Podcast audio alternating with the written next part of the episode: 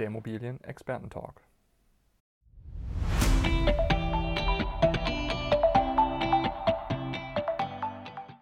Alex, willkommen zurück zum zweiten Teil. Du hast vorhin gesagt, du bist ein Kind des Ruhrgebiets. Du kennst dich sehr gut auch am Immobilienmarkt im Ruhrgebiet aus. Vielleicht kannst du uns da so ein bisschen was zu der Historie sagen, wie sich der Markt verändert hat. Genau, als ja, gebürtiger Gelsenkirchner bin ich ja wirklich richtiges Kind des Ruhrgebiets und man muss halt einfach sagen, direkt nach dem Krieg äh, war das Ruhrgebiet aufgrund der Industrie und der Kohle und Co. ja wirklich ein wichtiger Wirtschaftsstandort Deutschlands. Ähm, es hat geblüht, es gab viele Jobs im Bergbau ähm, und ja, alles hat sich entwickelt. Man muss jetzt aber letztendlich sagen, als ja, vielleicht ein Fehler der damaligen Zeit war es, dass man halt nicht frühzeitig auch in Innovation investiert hat, beispielsweise Hochschulen gebaut hat, ähm, in Universitäten investiert hat und mhm. dadurch ist natürlich das gesamte Ruhrgebiet in einen ja, Strukturwandel geraten, ähm, wo es erstmal keine Perspektiven rausgab. Nur man muss jetzt natürlich sagen, wenn man sich auf Immobilien konzentriert, ähm, wir sind hier gerade auf einem guten Weg. Es gibt viel Veränderungen und das macht das Ganze eben halt auch spannend. Du hast vorhin so ein bisschen äh, davon berichtet, dass es auch unterschiedliche Faktoren gibt, die das Ruhrgebiet per se spannender machen. Was sind denn deiner Meinung nach die Faktoren, die dazu führen, dass in den nächsten 10 oder 20 Jahren der Standort Ruhrgebiet wirklich eine Aufwertung erhalten wird? Also ich glaube, so eine Strategie des Ruhrgebiets ist es jetzt wirklich mehr als, als, als Region wahrgenommen zu werden und weniger als äh, die einzelnen Städte, zumindest nach außen hin. Äh, warum ist das auch ein wichtiger Punkt? Also wenn man das Ruhrgebiet vergleicht, ist es, glaube ich, ungefähr so groß wie Berlin, mhm. ähm, hat auch genauso viele Einwohner, nur während man halt in Berlin ähm, das Positive nach außen darstellt, ist im Ruhrgebiet halt, dass man wirklich viele schlechte Ecken nach außen stellt und jetzt ist es eigentlich eher doch, man stellt das Gute nach draußen. Also mhm. beispielsweise ja jetzt hier auch die Örtlichkeit, wo wir sind, äh, Zeche Zollverein, das ist ein Weltkulturerbe, ähm, ist super bekannt, wir waren ja auch Kulturhauptstadt äh, und, und genau solche Sachen ähm, tragen ja auch dazu bei, dass eben das Image gefördert wird, was halt nicht heute eine Auswirkung hat, sondern halt eben auch nicht morgen, sondern eher halt übermorgen.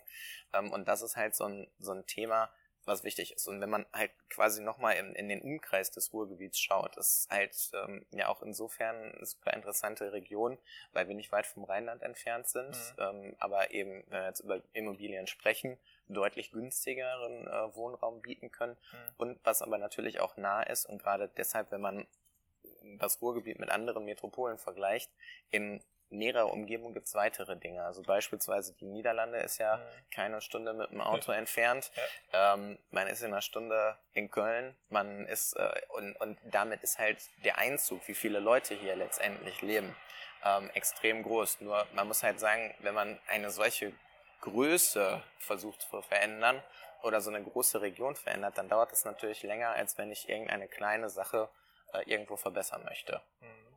Okay, verstanden. Ein Standort wie Gelsenkirchen mit vielen Chancen hat aber auch Risiken. Welche sind das? Genau, also im, im Ruhrgebiet ist halt ähm, ein Thema Zuwanderung. Also wir, wir sind ja genau die Region Deutschlands, wo halt sehr, sehr viele Zuwanderer kommen.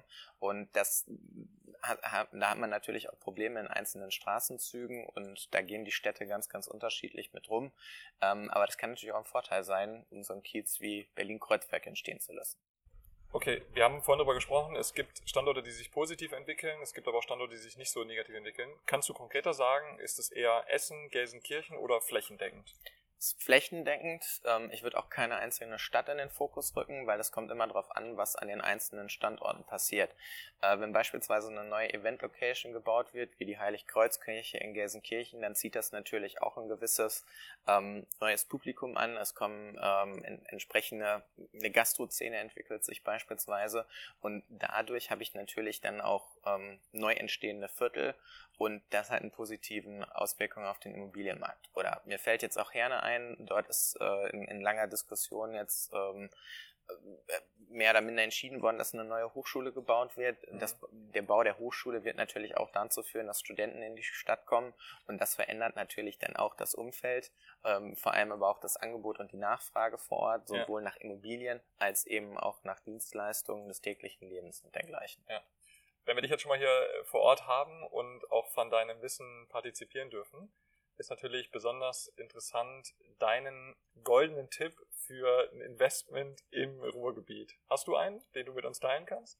Ja, den goldenen Tipp nicht, ähm, aber äh, der nüchterne Tipp ist, äh, einfach sich nicht durchs Ruhrgebiet abschrecken lassen. Aha. Also nur weil Ruhrgebiet draufsteht, ist es nicht schlimm, ähm, sondern es gibt halt wirklich viele äh, Sachen, die hier auch äh, dann entstehen.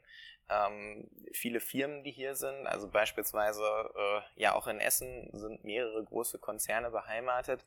Also das heißt, es hat ja auch einen gewissen ähm, ja, eine gewisse Zugkraft mhm. und deshalb würde ich mich auf keinen Fall abschrecken lassen, sondern es geht halt wirklich darum zu erkennen, ähm, wo entwickelt sich ein interessanter äh, ein, ein interessanter Teilbereich und ich würde niemals ähm, als als Empfehlung ähm, ein also wirklich mir auch nicht den Mietspiegel einer ganzen Stadt mhm. angucken. Mhm. Das ist beispielsweise so ein Thema äh, in Essen und teilweise äh, und in Gelsenkirchen gibt es einen Mietspiegel für die ganze Stadt, aber wir haben halt irgendwie dieses extreme Gefälle.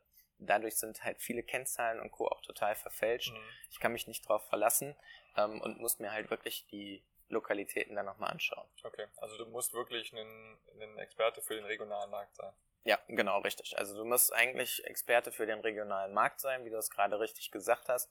Äh, du musst dich halt einfach mit den Gegebenheiten vor Ort ähm, ja, beschäftigen, musst gucken, was kann da in den nächsten Jahren noch passieren, ähm, was gibt's für, für große Events und, und dergleichen. Okay. Alex, vielen Dank, dass wir hier in Essen sein dürfen, insbesondere auch mit der netten Location im Hintergrund. Vielen Dank für deine Tipps und freue mich, wenn wir uns demnächst mal wiedersehen. Ja, danke. ich freue mich auch. Ich danke dir für den Talk, Patrick. Danke. Bitte. Das war die heutige Ausgabe des mobilen Experten-Talks.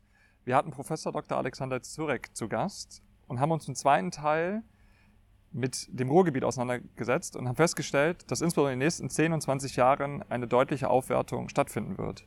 Dabei ist es entscheidend, in welchen Standort man investiert und wo sich wirklich positiv entwickeln wird. Wenn du Fragen hast, melde dich gerne jederzeit bei uns und freue dich auf die nächsten Ausgaben.